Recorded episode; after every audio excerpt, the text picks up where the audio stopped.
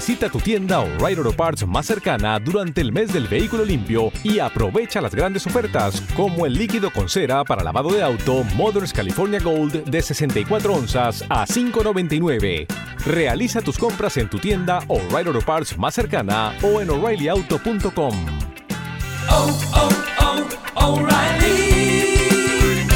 Auto Parts.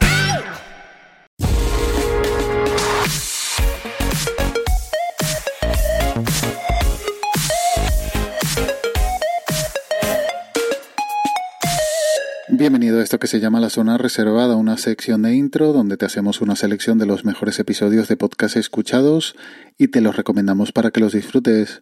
Muchas opciones para traerte como recomendaciones esta semana y es que tengo mi podcatcher lleno de podcasts que publican interesantísimos y muy recomendables episodios.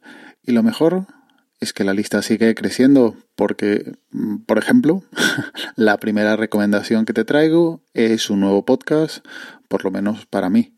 Es el episodio 301, los mejores edulcorantes y Coca-Cola normal versus Coca-Cola Light o cero de Radio Fitness Revolucionarios.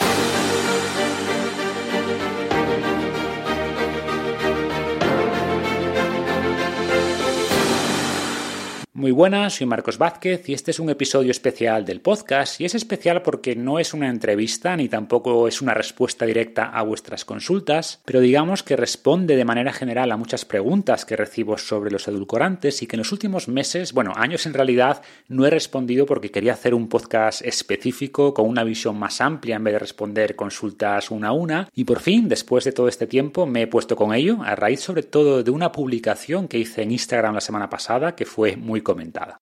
En esa publicación lanzaba de manera general el mensaje de que muchas veces nos obsesionamos con pasar de 0 a 100, de unos hábitos malos a hacer todo perfecto, y esto es un error porque seguramente nos abrumemos y hacemos cambios muy grandes y al final no cambiaremos nada. Lleva más de 301 episodios, como bien dice el título, pero aunque lo conocía, nunca lo había escuchado, pero como siempre, si viene recomendado por nuestro compañero Juan Jordel en Twitter, pues lo intentó priorizar.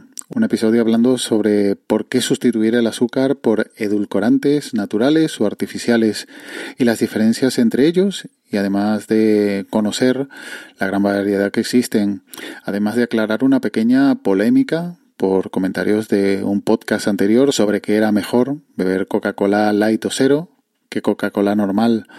Un episodio desde luego muy interesante. Por edulcorantes entendemos simplemente cualquier compuesto que aporte sabor dulce y que pueden clasificarse de distintas maneras.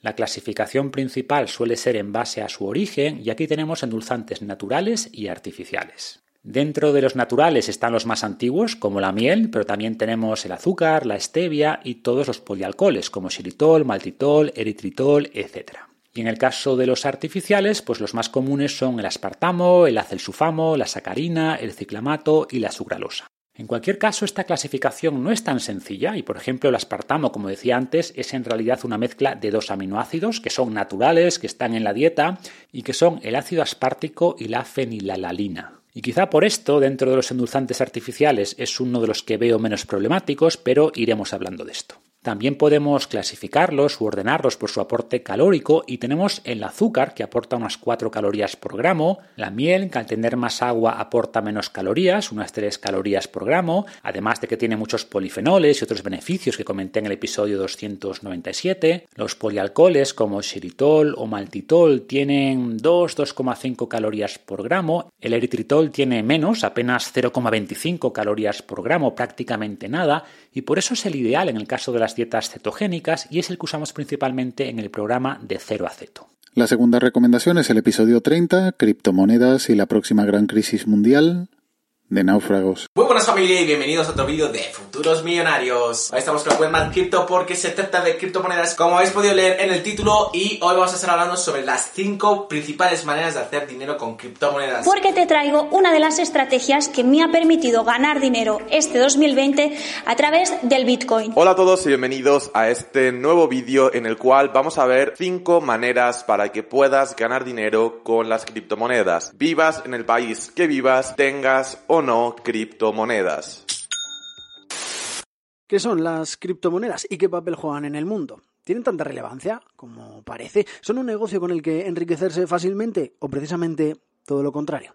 Juntamos a tres expertos, a Juan Merodio, a Adrián Bernabeu y a Jesús Porro, para entender la deriva mundial que están tomando las criptomonedas.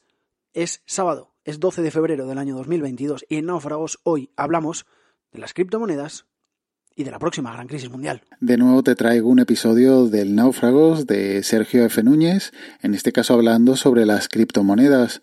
Seguro que ya has oído hablar de las criptomonedas e incluso ya tendrás una opinión formada de ellas, pero si no la tienes, quizás escuchando hablar a todo el mundo que gana dinero invirtiendo en ellas, hasta te has visto tentado a invertir tú también muy buen episodio hablando sobre la actualidad y la realidad de las criptodivisas que incluso se están empezando a usar como moneda oficial en los primeros países, como es el caso de El Salvador. A estas alturas de la partida pocos o ninguno serán los que no sepan qué es una criptomoneda. Dice la RAE que una criptomoneda es una moneda virtual gestionada por una red de computadoras descentralizadas que cuenta con un sistema de encriptación para asegurar las transacciones entre usuarios una forma virtual de pagar basada en la tecnología. Como respuesta larga, una criptomoneda es un activo digital que emplea un cifrado criptográfico para garantizar su titularidad y asegurar la integridad de las transacciones, además de controlar la creación de unidades adicionales, es decir, evitar que alguien pueda hacer copias como haríamos, por ejemplo, con una foto. Estas monedas no existen de forma física, se almacenan en una cartera digital.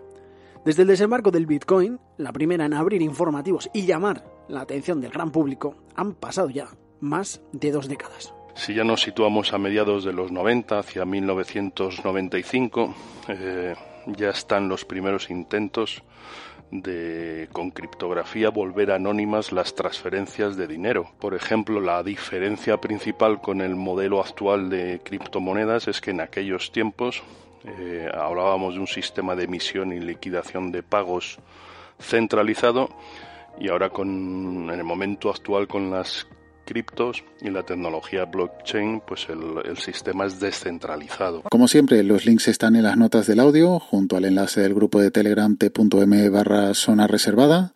Y ya nos emplazamos hasta la próxima semana en esta zona reservada de intro. Cuídate y un saludo.